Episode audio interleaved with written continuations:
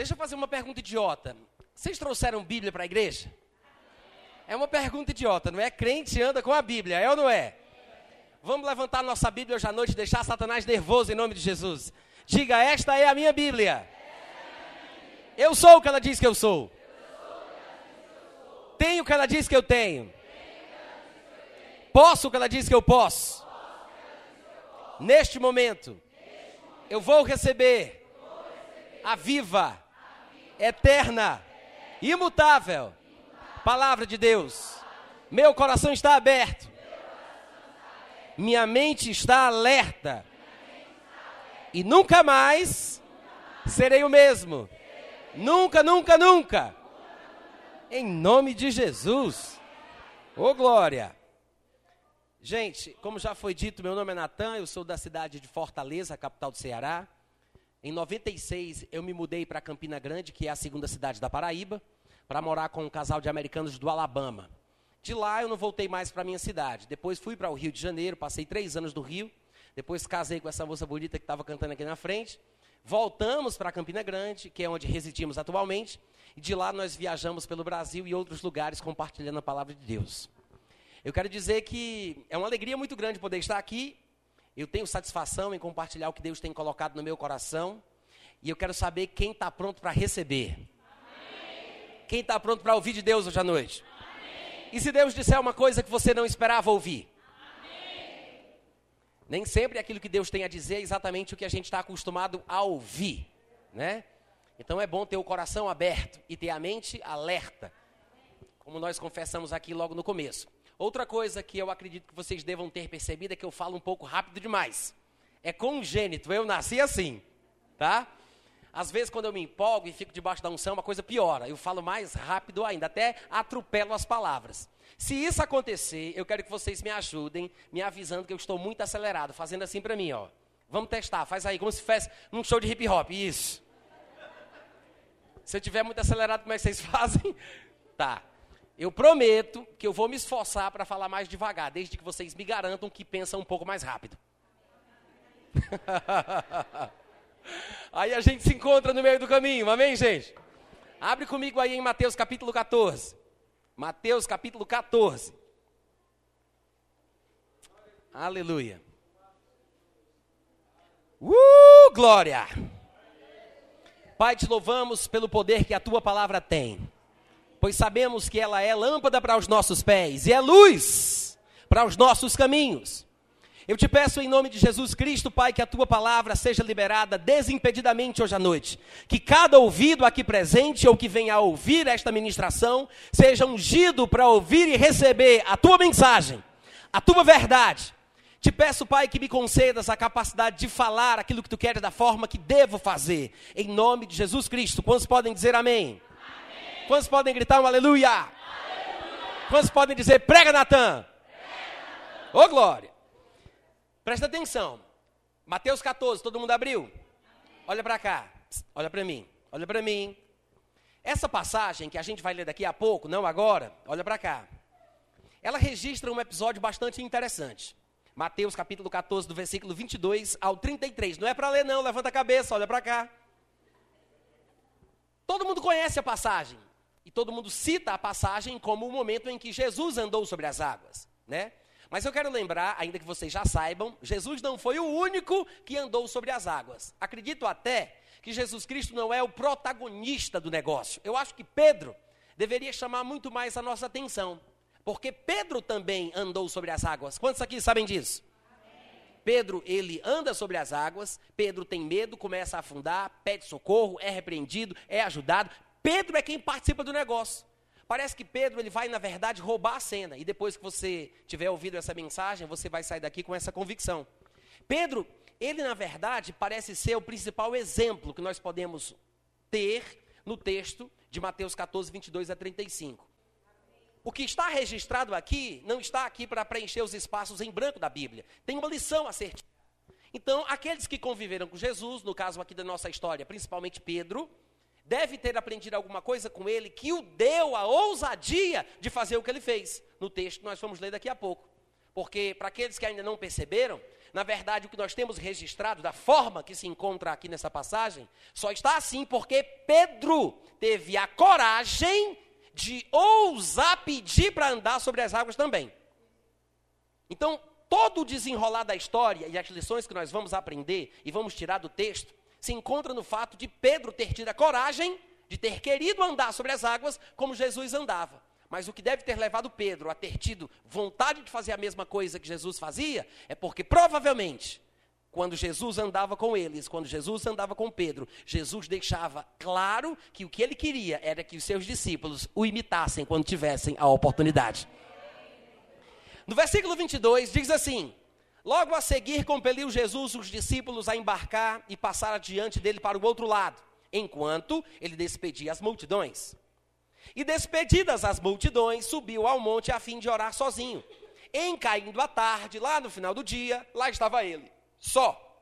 Entretanto, o barco com os discípulos já estava longe, a muitos estádios da terra, açoitado pelas ondas, porque o vento era contrário. Na quarta vigília da noite, que horas foi que aconteceu o negócio? na quarta vigília da noite. Eu não sei se algumas versões, olha aqui para mim, olha aqui para mim. Eu não sei se algumas versões dos irmãos dizem de forma diferente, se dão um, um, uma hora mais amigável, que a gente compreenda melhor. Então, provavelmente, como a maioria das Bíblias dizem quarta vigília da noite, nem todo mundo sabe o que isso significa. Eu gostaria de, antes de continuar a leitura, explicar o que é que significa a quarta vigília da noite. Os judeus, eles dividiam as horas diferente de nós. Eles tinham uma demarcação para o período noturno e tinha uma demarcação para o período noturno, diurno. Eram 12 horas as horas da noite e eram 12 horas as horas do dia. Mas de noite eles chamavam de vigílias. Então cada vigília tinha três horas. A partir das seis horas, no final do dia, no cair da tarde, para a frente começava a primeira vigília. Então a primeira vigília com três horas e de seis às nove. A segunda vigília, de nove à meia-noite. A terceira vigília, de meia-noite às três horas. A quarta vigília, de três da manhã às seis da manhã, que é exatamente a hora das almas. A, hora das almas, dos fantasmas. Eu não sei se vocês já leram essa passagem, mas apenas para os que conhecem o texto bíblico, você vai ver que os discípulos estavam apavorados, porque de madrugada, entre três e seis da manhã, naquela penumbra da noite, vem aquele vulto andando sobre águas, e a única conclusão lógica era: é um fantasma. Porque minha mãe dizia que essa hora é a hora das almas. Quantos estão aqui hoje à noite?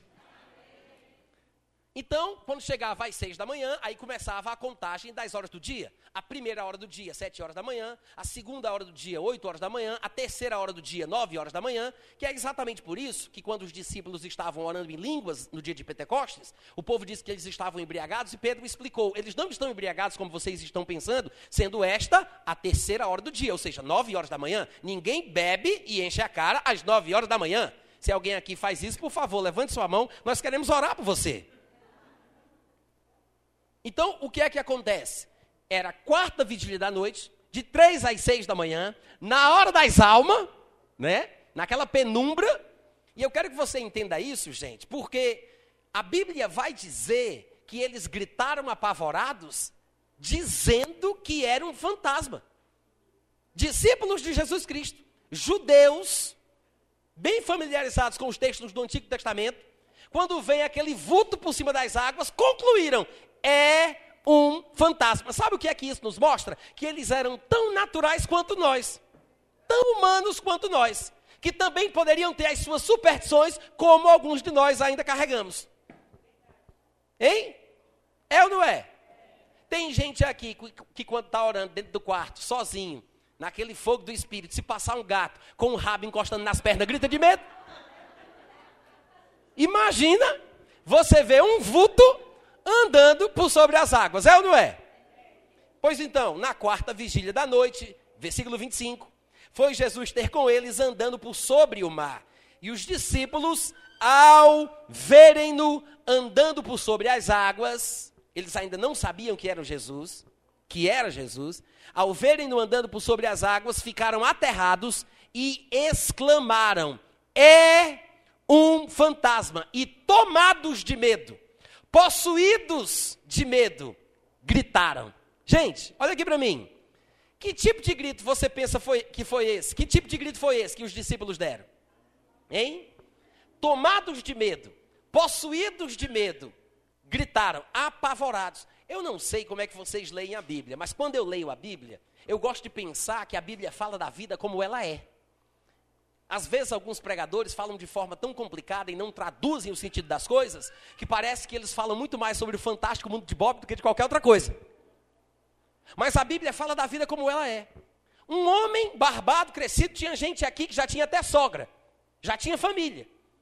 Gritando apavorado, provavelmente agarrado uns com os outros. Você consegue imaginar um homem de 30 anos de idade, 33 anos de idade, 40 anos de idade, pensando que vem um fantasma por sobre, justamente para o barco, para cima do barco.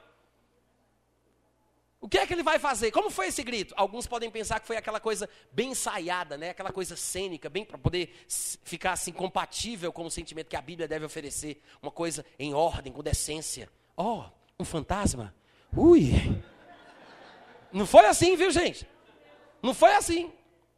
Sabe aquele medo apavorante? Que a pessoa não sabe o que fazer, desesperada, porque vê o vulto se aproximando para cima de você? Vocês entendem o que eu estou falando? O sentimento de medo se, apo, se apavorou, se apoderou dos discípulos. Jesus de longe viu que eles estavam apavorados. Viu que eles estavam tomados de medo, porque gritavam desesperados, provavelmente se agarravam. Imagina a situação. E eles poderiam morrer afogados com aquele desespero. Alguém poderia inventar de querer pular do barco, tentar nadar para longe daquele vulto, do fantasma que estava vindo para cima do barco. Aí Jesus, sabendo do perigo que eles corriam, por causa do medo, diga por causa do medo. Diz então no versículo 27 que Jesus imediatamente, preocupado com a integridade física dos seus discípulos, preocupado com o bem-estar dos seus seguidores, preocupado com que eles morressem afogados. O que foi que Jesus Cristo fez? Imediatamente lhes disse: Tenham bom ânimo, sou eu, não tenhais medo.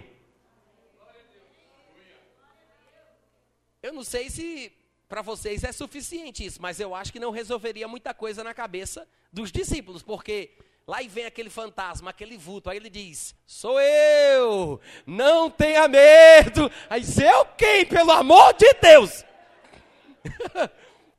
eu quem? Quem sois vós, dizeis o que quereis? Jesus disse apenas: Tenham bom ânimo, sou eu, não tem mais. Só tem duas coisas pelas quais eles poderiam identificar Jesus Cristo. Porque Jesus Cristo disse, sou eu. Mas se eles pensavam que era um fantasma, podia ser qualquer um. Só que ele disse, tenham bom ânimo, não temais. Provavelmente, essas duas frases lembrariam os discípulos de uma coisa que Jesus vivia falando, porque a mensagem de Jesus era de bom ânimo e de não ter medo. Então, quando ele diz, tenham bom ânimo, Sou eu, não tem mais. É provável que eles tenham percebido, é Jesus Cristo. Mas ainda rolava uma dúvida no ar. É por isso que Pedro, que provavelmente se sentiu porta-voz oficial dos discípulos, toma a frente e ele diz no versículo 28: Se és tu, Senhor, manda-me ir ter contigo por sobre as águas. Ô oh, glória!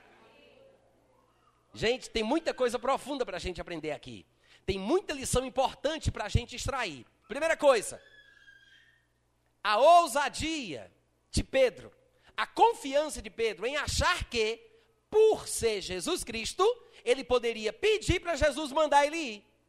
E isso me mostra que o tipo de teologia com a qual Pedro estava se familiarizando pela influência de Jesus Cristo na vida dele, é diferente do tipo de teologia que a gente aprende hoje em dia quando vai estudar nesses, seminários por aí afora porque cemitério e seminário são palavras muito parecidas, às vezes eu me confundo. Mas o tipo de teologia que Pedro estava recebendo de Jesus Cristo era diferente do tipo de teologia que a gente está aprendendo hoje em dia. Por quê? Porque a influência de Jesus em Pedro fez Pedro pensar que ele podia ousar fazer o que Jesus fazia.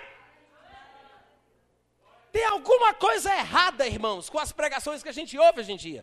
Tem alguma coisa errada com a teologia que a gente está recebendo. Porque parece que cada vez mais a teologia nos faz ficar tímidos no nosso lugar, de imprestáveis, de pecadores, de miseráveis, de inadequados, de insuficientes. quanto mais a gente aprende, aspas, menos a gente faz, menos a gente crê. Eu estou pregando muito bem hoje à noite. Cadê os amigos? Aleluia. Mas Pedro tinha uma influência diferente. Pedro tinha uma influência diferente. E a minha pergunta é: será que o evangelho que Pedro recebeu de Jesus Cristo é o mesmo tipo de evangelho que a gente está recebendo? Será que a influência que Pedro recebia está causando em nós o mesmo tipo de coisa que causou nele? Será que temos tido a mesma ousadia de querer fazer o que Jesus fazia? Porque enquanto ele pensava, enquanto Pedro pensava que era um fantasma, ele só fazia gritar e ficar apavorado. A partir do momento que ele suspeitou que poderia ser Jesus, ele disse: Eu quero ir também. Se é tu, manda eu ir. Porque se fosse um fantasma, só um fantasma poderia fazer o que estava fazendo. Se fosse um fantasma, só ele poderia flutuar sobre as águas. Se fosse um fantasma, não tinha como Pedro fazer o que ele fazia, porque estava numa dimensão diferente. Era uma realidade totalmente, era outro estado. Então Pedro não poderia se identificar com um fantasma e dizer, vou fazer o que o fantasma faz. Mas a partir do momento que ele suspeitou que poderia ser Jesus Cristo, ele disse: espera aí, se é Jesus e ele está fazendo isso, eu também posso. Ô, oh, glória!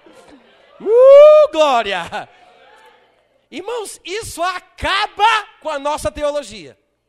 Isso acaba com o que a gente tem aprendido a respeito das Escrituras.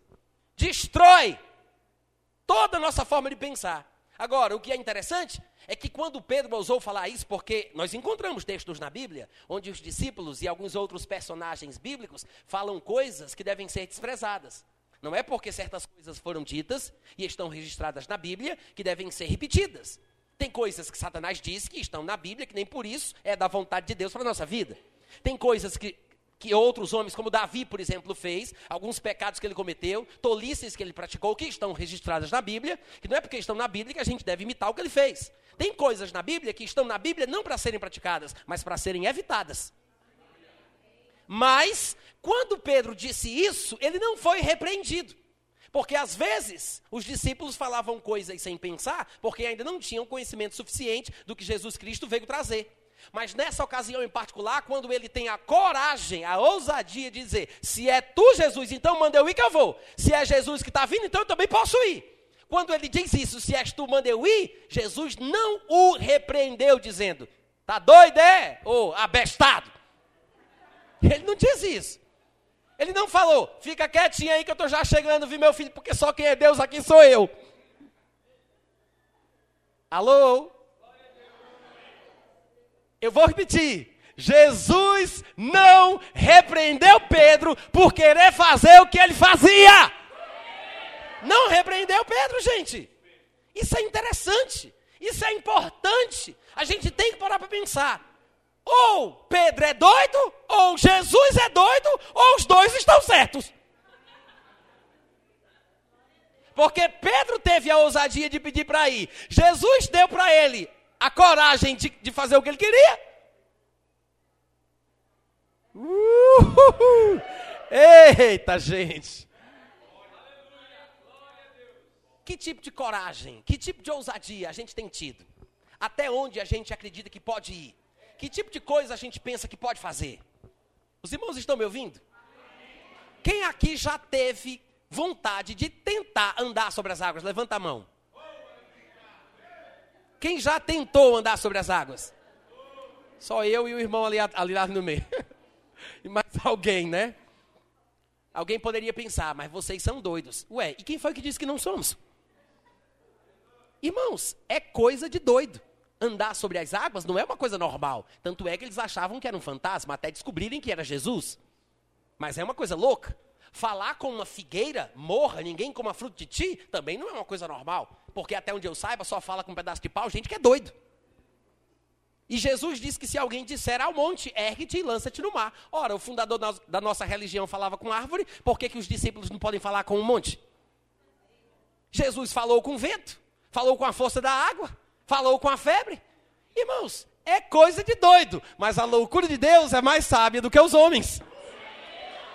A questão não é se é coisa de doido ou se é coisa de gente sã. A pergunta aqui é: funciona ou não funciona? Dá certo ou não dá certo? A questão é essa. Não é se é coisa de doido.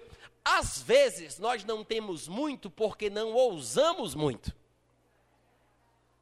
Deve ter algum problema nesse microfone, eu vou tentar mais uma vez. Às vezes nós não temos muito porque nós não ousamos muito. Quer saber a explicação do porquê somos assim tão medíocres? Porque a nossa teologia não se baseia no que a Bíblia diz, mas seguimos aquilo que dizem os nossos pregadores prediletos. Os óculos da religião nos atrapalham de enxergar a Bíblia. E então seguimos a denominação, o pregador predileto, a linha corrente, a escola de pensamento mais consistente e assim por diante. Mas o que a Bíblia diz, todo mundo despreza. E é por isso que nós cantamos as besteiras que cantamos e às vezes cremos em pregações que não deveríamos crer. Vocês estão me ouvindo? Ou a gente canta o que a gente crê, ou a gente tem que crer naquilo que a gente canta. Não dá para fazer as duas coisas ao mesmo tempo.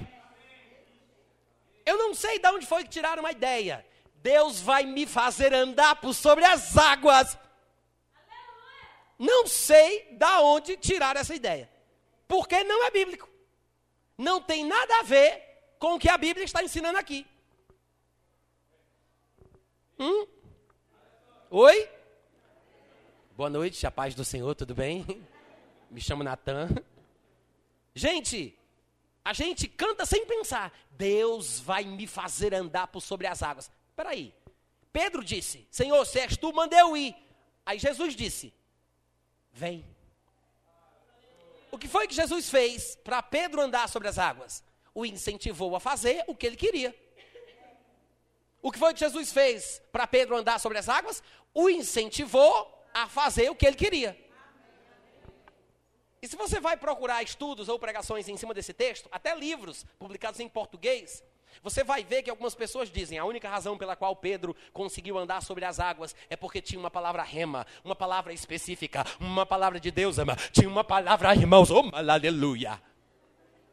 E aí o pessoal desenvolve todo o tema dizendo o quê? Que a única coisa que fez Pedro andar sobre as águas é porque Jesus disse: vem. E se Jesus não diz vem, Pedro não teria como conseguir andar sobre as águas. Então tem que ter um mandamento, uma ordem, uma palavra, aleluia. Aí eu pergunto: tudo bem, Jesus mandou o Pedro ir, mas será que ninguém viu que foi Pedro que mandou ele mandar? Será que só eu aqui que estou lendo a Bíblia direito? Hein, gente? Alô? Não foi iniciativa de Jesus Cristo, não, viu, gente? O protagonista da parada todinha aqui é Pedro. Pedro é quem causou toda essa situação. É, é interessante observar que foi Pedro quem quis. Ele disse: Se és tu, manda eu ir. Aí Jesus disse: Vem. Eu acho, eu acho, se fôssemos alguns de nós dentro do barco, e se por um surto de consciência nós tivéssemos tido a coragem de dizer: Se és tu, Senhor, manda eu ir. Aí Jesus diz: Vem. Eu acho que nós teríamos respondido: Como? Aí Jesus diz: Vem. É a gente: Hein? Vem. Como assim, mestre? Porque muitas vezes a gente não para para pensar naquilo que diz. Quando Pedro disse, manda eu ir, Jesus disse, vem. Sabe o que, é que a gente quer? Que Deus me faça andar por sobre as águas. Isso é que é fé. E tem mais: se fosse mesmo Deus que tivesse feito Pedro andar sobre as águas, seria totalmente inadequado Jesus repreender Pedro por ter pouca fé, se na verdade era Deus que estava levando ele sobre as águas e depois ele está afundando, é porque Deus não estava mais sustentando ele. O que é que Pedro tinha a ver com isso? Coitado, agora vai pagar o pato? Se é Deus que fez Pedro andar sobre as águas, então quando Pedro afunda, é porque Deus não está operando. Então por que Jesus repreende Pedro? Não, eu quero mostrar que não estava nas mãos de Deus. É isso que eu quero mostrar para os irmãos. Porque nós estamos colocando a responsabilidade no lugar onde ela não está. Nós estamos em todas as situações da vida jogando a batata crente nas mãos de Deus. É ou não é? Todo tempo a gente joga nas mãos de Deus. Deus, te vira aí, Deus. Dá os teus pulos, Deus. Opera o milagre, Pai. te vira! É sempre assim que a gente faz. Tem um problema, tem uma dificuldade, surge uma situação, aí o pessoal vai orar, o que é que o pessoal faz? O pessoal fecha os olhos, se volta para Deus e diz: Deus, olha o problema, meu pai. Senhor Deus, o problema, o pai, o problema.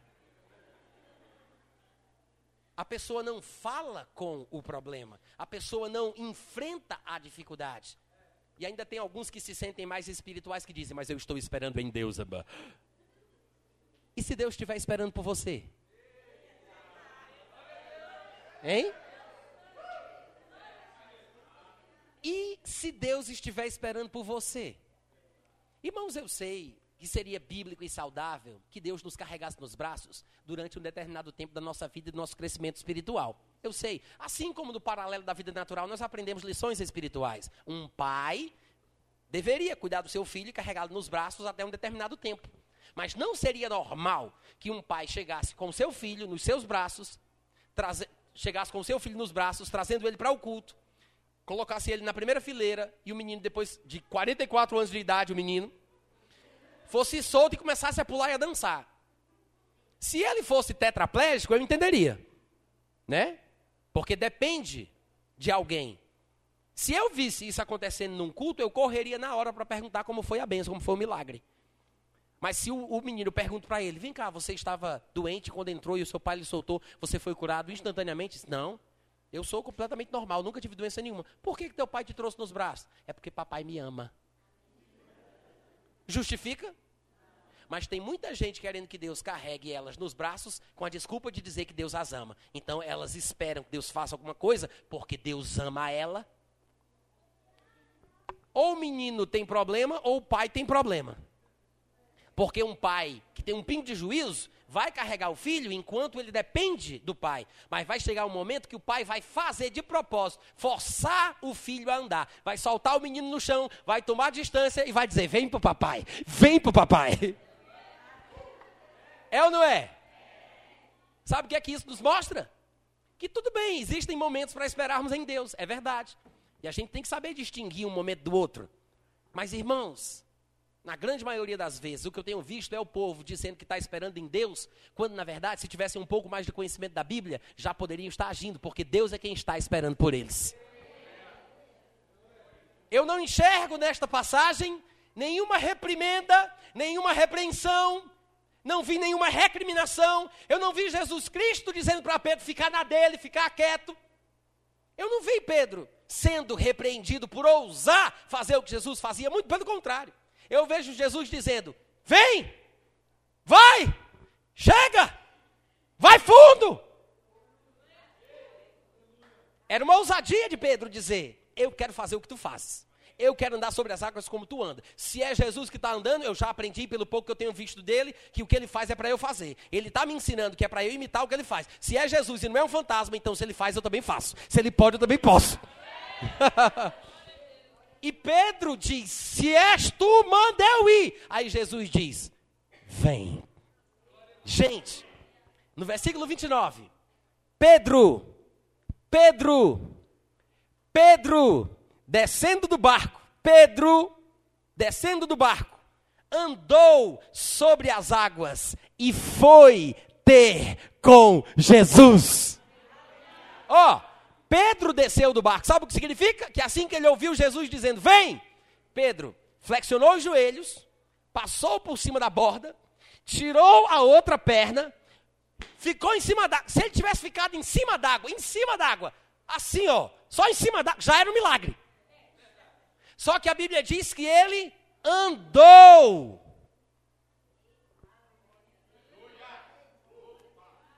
andou por sobre as águas. Pedro andou. E Pedro foi ter com Jesus. Se a história terminasse aqui, gente, nós teríamos aqui a resposta de tudo. Os irmãos estão me ouvindo? Se a história terminasse aqui, nós teríamos. Seria maravilhoso, perfeito. Mas o que é interessante, e a gente acaba aprendendo um pouco mais a respeito do fracasso de Pedro, até para a nossa própria vida. O que é interessante é que Pedro, diz o versículo 30, Reparando, porém, na força do vento, teve medo. Pedro teve o quê? ele reparou na força do vento e teve medo. E começando a submergir, gritou: Salva-me, Senhor. Eu não sei se vocês observaram, mas eu vou chamar a atenção para uma coisa curiosa. No versículo 26, diz que os discípulos, inclusive Pedro, estavam tomados de. Estavam tomados de quê? Possuídos de medo. E por causa disso gritaram. Então Jesus intervém dizendo: Sou eu, não tenhais medo, não tem mais. Então eles sentiram medo, aí Jesus disse: Não tenham medo. Aí depois Pedro ousa sair do barco, mas volta a ter medo. E isso, gente, num curto espaço de tempo. Ou seja, deixa eu falar aqui, na linha do tempo do acontecimento, Pedro, ele sente medo, ele deixa o medo. Ele tem fé, ele sente medo em pouco, em pouco espaço de tempo.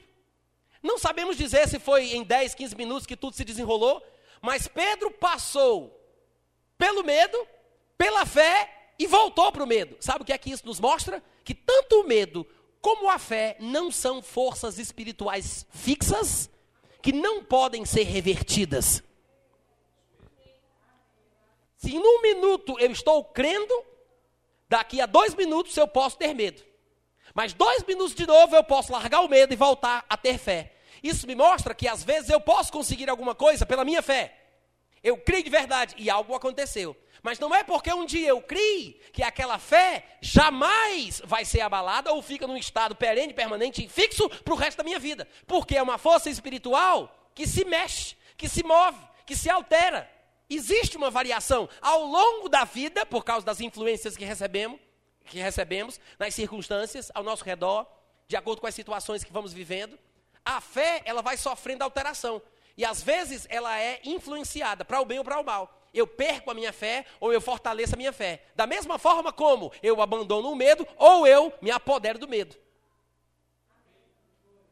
Eles estavam com medo, largaram o medo, Pedro creu depois voltou a ter medo. Isso mostra o seguinte: se você hoje está vivendo em pavor, se você está vivendo um sentimento de insegurança muito grande, se você está triste, amargurado, tudo aquilo que é contrário ao otimismo bíblico necessário para se conquistar as promessas de Deus, tudo aquilo que é contrário à fé bíblica para se viver bem e em paz, saiba de uma coisa: esse medo que um dia chegou pode sair. Porque tem tanta gente que fica tão presa no medo, na insegurança, na amargura, na tristeza, a ponto de ficar até deprimido, que a pessoa pensa que para a sua situação não tem jeito. Mas a Bíblia mostra que é possível. O medo vir, o medo ir, o medo vir, o medo ir. Se ele veio, ele também vai. Do jeito que veio, ele vai. Amém, irmãos? Então existem circunstâncias e situações que podem favorecer o nosso medo, assim como podem favorecer a nossa fé. Mas veja que Pedro, por exemplo, ele disse: Se és tu, manda eu ir, e Jesus disse: Vem. E ele foi, era aí onde se encontrava o nível de fé de Pedro. Ele precisava que Jesus dissesse: Vem. Veja bem, Pedro não precisava que Jesus mandasse ele ir para que ele fosse. Mas Pedro só iria se Jesus mandasse. Era a fé de Pedro. Amém, irmãos? Lembra daquela mulher do fluxo de sangue, que era uma espécie de menstruação crônica, há, há, tantos anos que ela vinha sofrendo?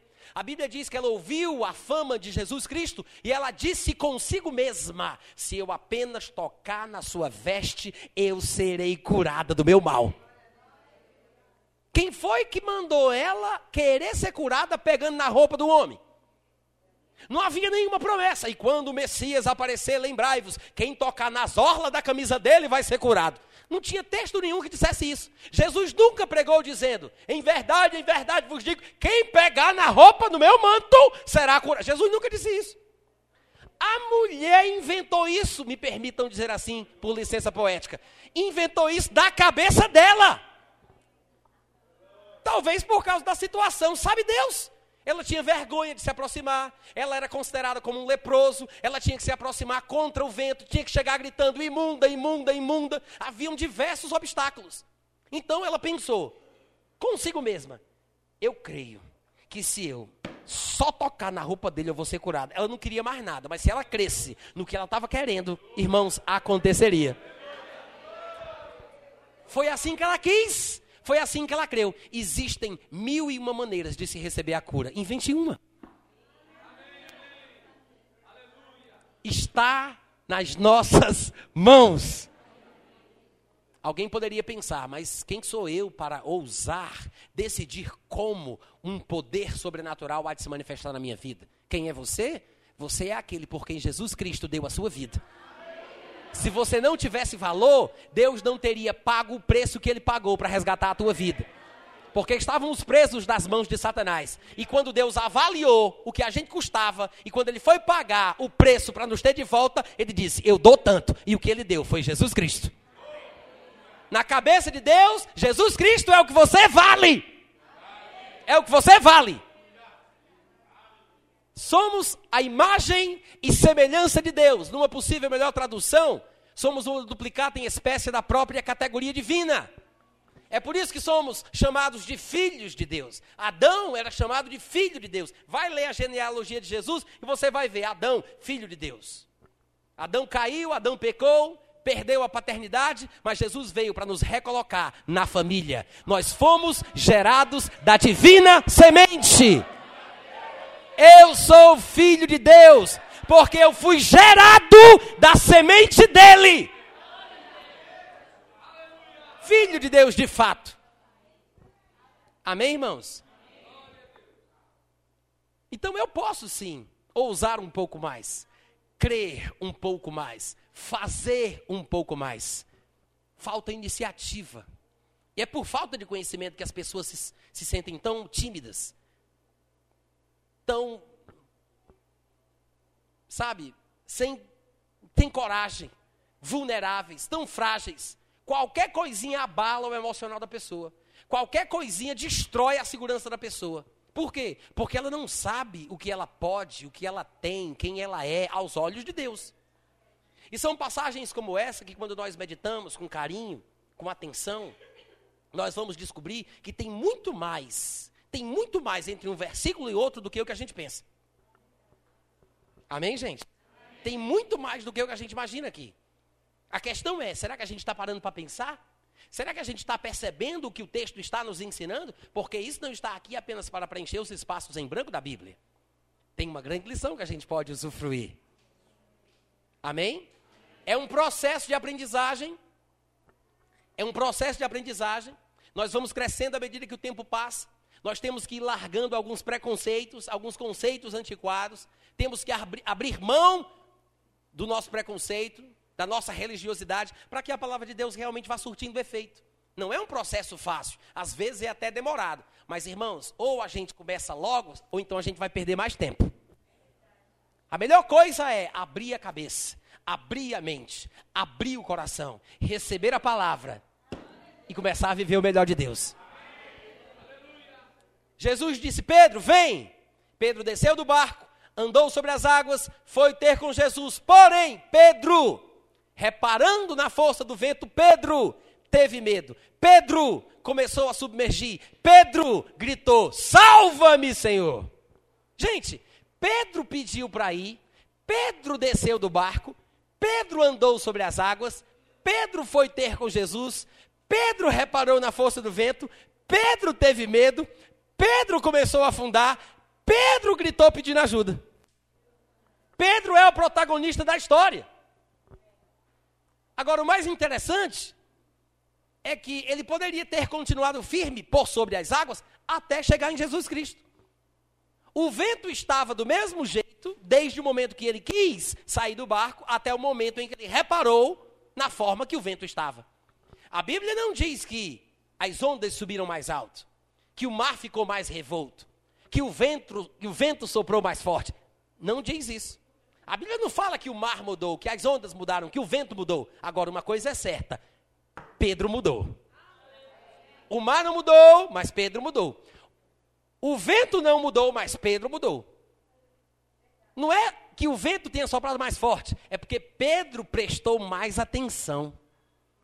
E o que é prestar atenção? É realmente parar para considerar. É você olhar para as coisas, analisar os fatos e às vezes é se submeter a um exame interior a respeito daquilo que você está vivendo ou passando. É meditar, é imaginar e pensar de forma profunda a respeito do que se passa. E nem sempre isso é positivo. Porque meditar de forma dedicada naquilo que me faz mal é muito ruim. É por isso, gente, que temer é um perigo. Em vários lugares da Bíblia você vai ver Deus dizendo: não temas, não temas, não temas. Até aqui a gente viu isso. Não temais. Até aqui a gente observa que é uma declaração direta de Deus para o homem que vai decidir ter ou não ter medo. Sabe que quando Deus diz não temas, é porque isso nos mostra que é facultativo, é opcional. Temer ou não temer? Eis a questão. Ouviu o que eu falei? É você quem decide. Você decide ter ou não ter medo. Quando Deus diz não temas, é porque você pode não ter.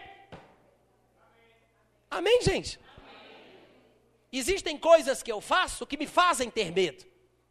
E é por isso que às vezes a gente não sabe como controlar o medo que às vezes a gente tem. Porque funciona no automático. Eu não paro para pensar no processo que traz o medo. Nós não podemos controlar o que é que a gente vai sentir depois que a gente pensa uma determinada coisa. Mas eu posso controlar o que eu vou sentir controlando o que eu penso. Vocês entenderam a diferença? Por exemplo, eu não posso controlar que os passarinhos sobrevoem a minha cabeça, mas eu posso controlar que os passarinhos façam ninho nos meus cabelos. Eu não posso controlar que um inimigo vá na porta da minha casa. Ele pode até ir, mas eu posso controlar se o inimigo entra ou não entra na sala da minha casa. Os irmãos entendem o que eu estou falando? Eu não tenho como controlar um sentimento de medo se eu penso coisas que me fazem ter medo. Porque o pensamento gera o sentimento e o sentimento determina a minha reação. Ouviu o que eu falei? Eu vou dar uma prova para vocês. O pensamento gera o sentimento, o sentimento determina a reação. Não quer ter esse comportamento, não, não quer ter essa reação, então não tenha sentimento. Não quer se sentir assim, não pense isso. Então não adianta você querer con controlar o comportamento depois que você já pensou. Se eu falasse para vocês, por exemplo, imagina aí uma senhora de 74 anos de idade, banguela, sem dentes superiores e inferiores, encostando gengiva com gengiva.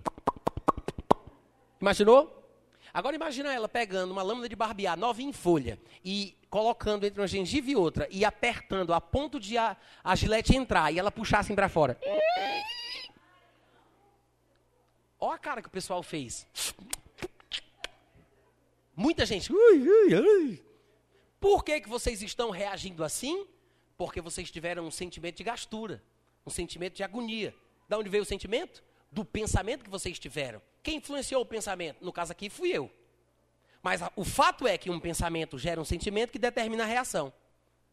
Eu não peguei vocês, mas muita gente se contorceu na cadeira. É exatamente assim que a coisa funciona. Pedro reparou na força do vento, ele meditou a respeito, ele parou para considerar.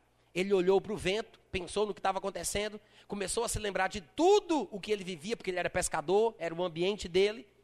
E aí o medo começou a voltar. Ele estava com medo, depois passou a ter fé, mas o medo estava voltando. E você observa que não é uma coisa que acontece assim, da noite para o dia, de um segundo para o outro. É um processo gradual. Como é que a gente sabe? Porque a Bíblia diz que quando ele teve medo, versículo 30, ele começou a submergir. Ei, ninguém afunda devagarinho. Vocês estão ouvindo o que eu estou dizendo? Gente, ele estava afundando aos poucos. Por quê? Porque ele estava perdendo a batalha da fé. A fé estava se esvaindo pelos dedos. Veja que não é uma coisa que acontece da noite para o dia, da hora, de uma hora para outra. Ele foi perdendo a fé, perdendo a fé, perdendo a fé. O medo foi se apoderando, foi se apoderando. Quanto mais você medita naquilo que pode te matar, mais medo você tem. Pedro estava bem pertinho de Jesus Cristo. A gente sabe que assim que ele grita pedindo socorro, Jesus Cristo estende a mão e o ajuda. Provavelmente Jesus também veio em direção a ele, porque Jesus não deve ter ficado, não deve ter ficado parado esperando ele chegar. Mas o fato é que o que ele queria fazer, que era ir ter sobre as águas até Jesus Cristo, já estava para se cumprir. Muitas vezes nós somos assim, estamos crendo em alguma coisa que vai acontecer. Estamos orando, pedindo uma coisa a Deus que nós cremos que Ele vai dar. Estamos em fé numa determinada situação durante o processo da realização do que nós queremos, do nosso desejo, daquilo que pedimos, daquilo que cremos. E durante o processo, nós estamos pensando nas possibilidades. E se não rolar? E se não der certo? E isso? E aquilo? E se?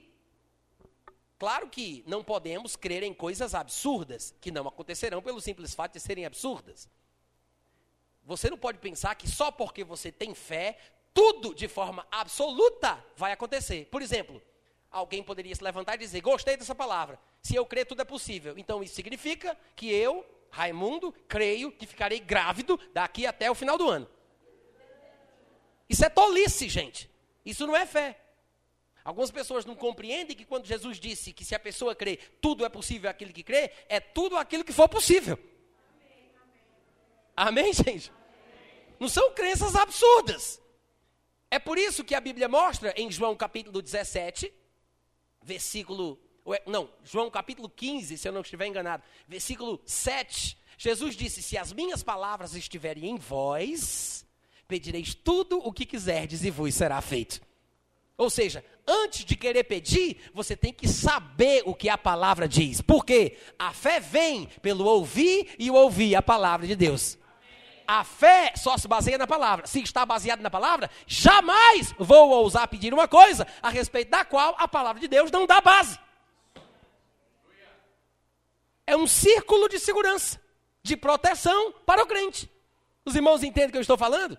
Agora, qual é o limite? Jesus Cristo deixa bem claro. Ele fala com a enfermidade, ele fala com o vento, ele fala com, com o mar, ele fala com a figueira, ele fala com a febre, falou para falar para o um monte, e aqui Pedro anda sobre as águas e Jesus aprova o comportamento dele. Esse é o nosso limite. Amém, gente? Esse é o nosso limite. Pedro, reparando na força do vento, teve medo. E começando a submergir, gritou: Salva-me, Senhor. No versículo 31 diz que prontamente Jesus, estendendo a mão, tomou e lhe disse: Homem de pequena fé, por que duvidaste? Jesus está de brincadeira, é? Hein, gente? Jesus disse: Homem de pequena fé. Ele já tinha andado sobre as águas. Ele já tinha ousado sair do barco. Ele teve a iniciativa de fazer o que nenhum dos outros discípulos fizeram. E Jesus olha para ele, para a gente. Pedro é um herói. Eu sei que, infelizmente, quando alguns vão pregar sobre essa passagem, só falam do lado negativo. Que Pedro afundou, que Pedro teve medo, que Pedro reparou. Mas, gente, antes dele ter afundado, ele tinha que ter conseguido andar sobre as águas. Para poder afundar.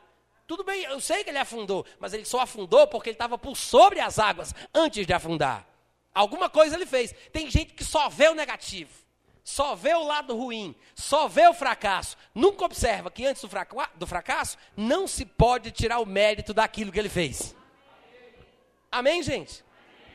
Mas, na perspectiva de Jesus Cristo, era pouco. Jesus queria que ele tivesse andado sobre as águas até o fim. É por isso que Jesus diz: Homem de pequena fé. Por qual razão você duvidou? Não há necessidade. Na cabeça de Jesus, não há necessidade do crente temer, duvidar, fraquejar, perder a fé.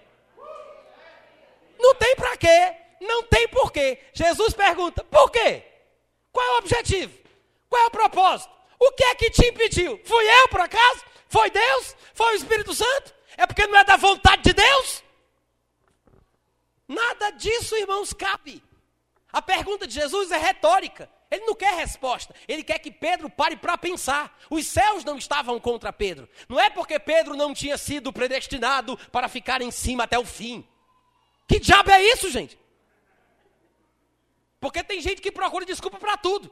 É porque Deus que controla todas as coisas e é soberano, já sabia que um dia Pedro ousaria querer andar, e Pedro, sabendo disso, e Deus sabendo disso, deixou Pedro andar para que quando chegasse no momento certo, Deus o afundasse para que ficasse claro que somente Deus que controla todas as coisas. Ridículo. Ridículo. A vida é mais simples do que isso. Pedro quis andar, Jesus aprovou, Pedro teve medo, Jesus repreendeu. Amém, gente? E o que é interessante é que Jesus repreender Pedro mostra que Jesus acreditava que Pedro era o responsável pelo fracasso. Vocês entenderam o que eu falei? Jesus repreender Pedro mostra que Jesus acreditava que Pedro era o responsável pelo fracasso. Senão, seria injusto. Jesus repreender Pedro por uma coisa que Pedro não tem controle. Hein? Alô? Seria injusto Jesus repreender Pedro por uma coisa que Pedro não tem controle. Se está na mão de Deus, por que, que Jesus fala com Pedro? Vai falar com Deus. Vai ver? É porque não era o propósito. Não é assim que a gente interpreta as coisas?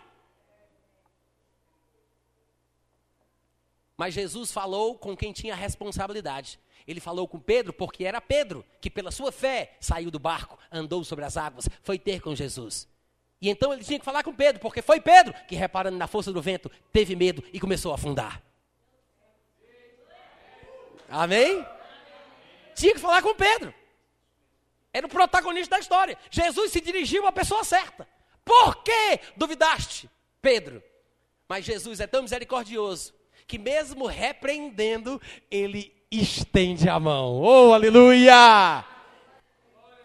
Bom, a gente pode aprender outra lição aqui com isso. Que Pedro, na ousadia que ele teve, na intrepidez que ele teve, porque ele foi caba macho para fazer o que ele fez. Foi ousado, teve fé. Mas, irmãos, ele teve a humildade de dizer: não deu certo, dancei, me ajuda. Sabe que tem muita gente que não tem essa coragem? Até tem a coragem de colocar o pé para fora, de iniciar o negócio, de querer fazer, de, mas quando passa a vergonha de sofrer o fracasso, porque não consegue realizar o que queria, a pessoa se desvia. Vai para o mundo, não quer mais olhar para os irmãos, porque tem vergonha, não quer mais ver ninguém, não quer ver o pastor, não quer mais saber de igreja. Não faça isso não, querido. Tenha a humildade de reconhecer que você pisou na bola. Peça ajuda, porque ele te repreende, mas ele não vai te deixar na mão. Ele vai te ajudar. Então, seja humilde para reconhecer os seus erros, as suas limitações, o seu fracasso. Peça ajuda, que ele vai te ajudar. Agora, seja macho também para aceitar a repreensão.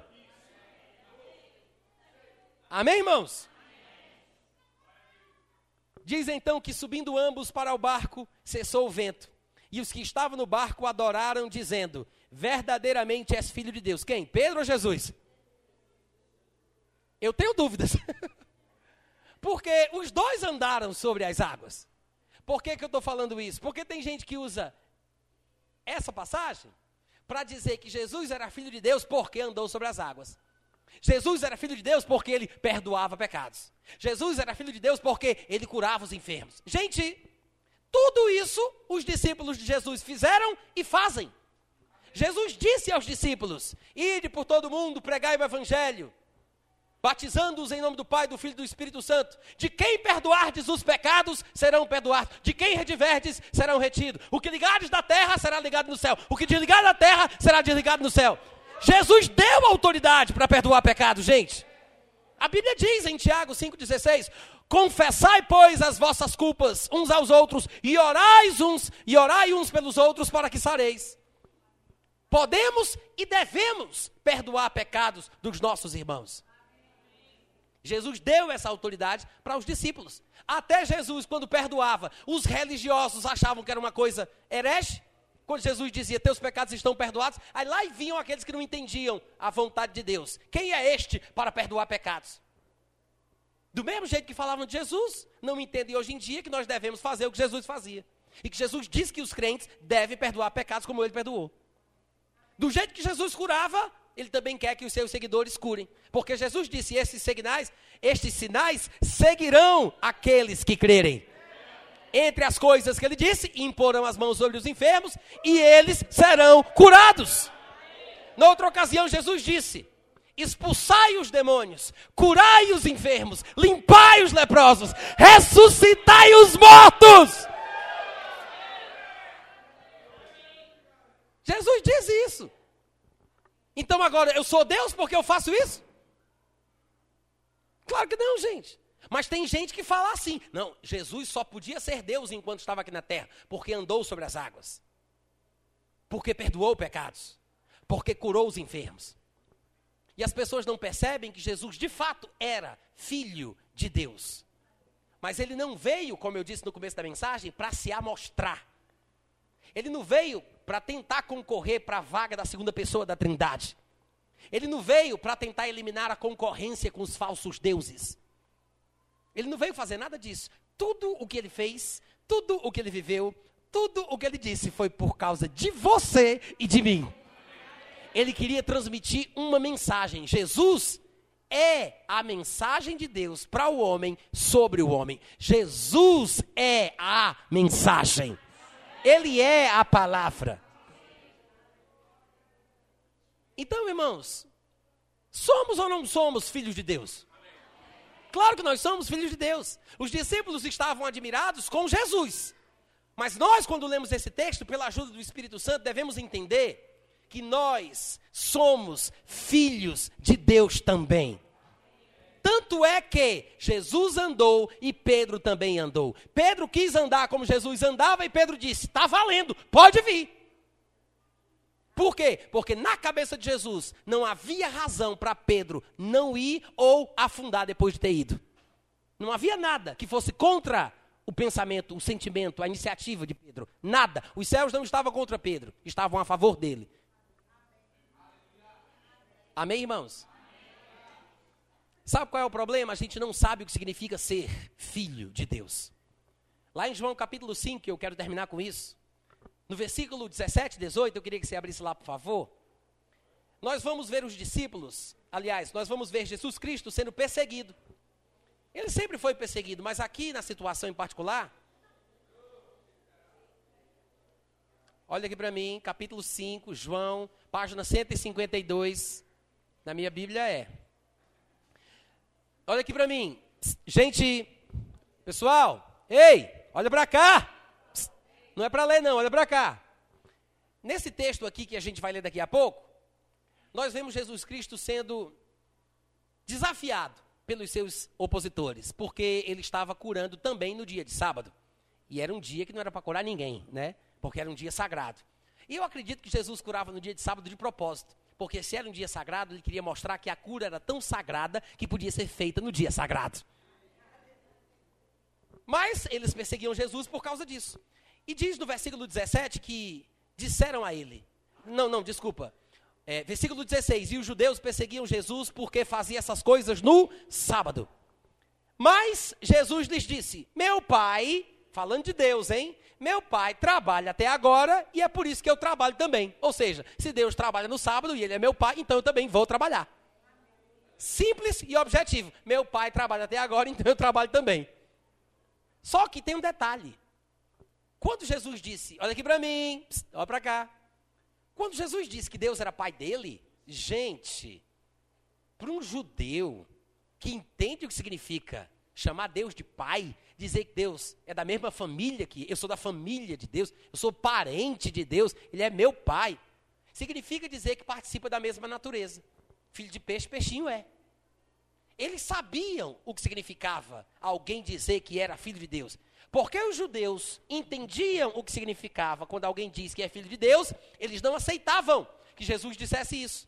É por isso que no versículo 18 diz que os judeus procuravam matá-lo, porque não somente violava o sábado, mas também dizia que Deus era seu próprio pai, fazendo-se igual a Deus. Os judeus procuravam matá-lo porque dizia que Deus era o seu próprio pai. Jesus dizia que Deus era o seu pai, fazendo-se assim igual a Deus. Quem aqui ainda tem coragem, a petulância, a ousadia de dizer que Deus é seu pai? Gente, gente, vocês sabem o que vocês estão falando? Sabe qual é o problema? Naquela época, os judeus entendiam o que significava ser filho de Deus e por isso não aceitavam. Hoje em dia, os crentes aceitam, mas não entendem. Os judeus entendiam, por isso não aceitavam. Hoje os crentes entendem, hoje os crentes aceitam, mas quase ninguém entende. Sim, Jesus era filho de Deus. Mas irmãos, nós também somos. Uh! Glória! Isso quer dizer que nós podemos muito mais do que nós imaginamos. Amém? Eu espero que essa palavra arda no seu coração, te incomode e fique borbulhando em teu espírito, te levando a tomar iniciativas e ter atitudes diferentes. Olha para aquele negócio, olha para aquela faculdade, olha para aquele relacionamento de uma forma diferente. Não seja tímido, não seja vulnerável, faça alguma coisa. Tomou iniciativa, quis casar com essa pessoa, surgiu problema, não pula fora do barco, aguenta firme até o fim. Quer andar sobre as águas antes.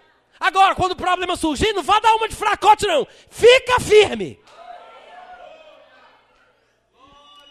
O problema é que tem gente que quando entra num relacionamento, porque quer, quando surge o problema, depois de 10, 15 anos de casado, ou mesmo antes, aí que as pessoas começam a pensar: ah, vai ver que é porque eu não casei com uma pessoa certa, vai ver que eu escolhi errado, eu estou fora da vontade de Deus, eu acho melhor separar e casar com quem Deus quer, né? Não. Quando foi para casar, você sabia o que queria, né, neguinho? Aí surge o problema e a dificuldade, aí você começa a encontrar desculpa. Vai ver que não era da vontade de Deus. Vai ver porque não é a pessoa certa. Vai ver porque não é a minha alma gêmea evangélica. O problema surgir, a dificuldade aparecer, o vento soprar forte, incidentes a, a aparecerem ao longo do caminho não são provas de que você está errado naquilo que você está fazendo. Talvez seja a oportunidade de você confirmar de que o que você queria está certo. Amém? Amém? Pedro quis, Pedro creu, Jesus aprovou, mas Pedro reparou na força do vento e ele perdeu a benção. Amém, irmãos? Eu quero que você coloque a mão no peito assim, sem música, tá? Por favor, só um minuto. Coloca a mão no peito assim, todo mundo. Vamos fazer uma confissão agora. Coloca a mão no peito. Diz assim comigo: Eu creio que esta palavra é lâmpada, é luz, e eu recebo esta verdade, esta luz no meu coração. E eu vou, em nome de Jesus, aceitar que eu devo assumir a responsabilidade do que eu quero, do que eu creio, do que eu faço, em nome de Jesus. Oh, aleluia! Uh! Glória! Uh! Aleluia! Glória a Deus!